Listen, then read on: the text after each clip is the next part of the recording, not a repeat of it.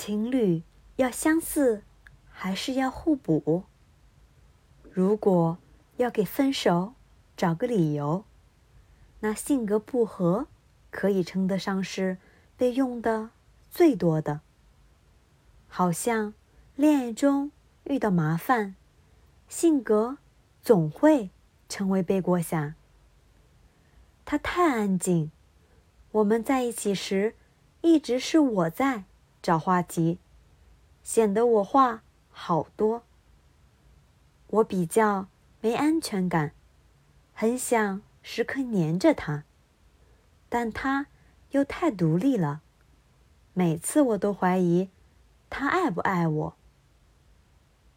他生活的很有规律，又很有自己的原则。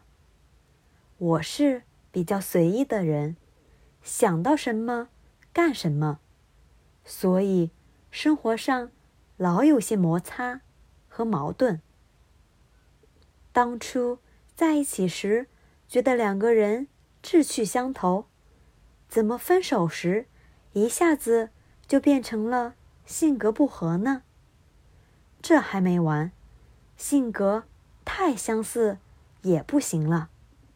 他和我性格太像了，我觉得就好像在和自己谈恋爱，喜欢的东西都差不多，生活。也过得差不多，好没意思。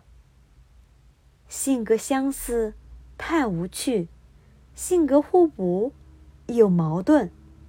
那到底什么样性格的两人在一起才是最完美的？可能最理想的答案是大部分相似，少部分互补。性格相似的两个人更容易。相互理解，而少部分的互补和差异，则是装饰，是爱情里的调料。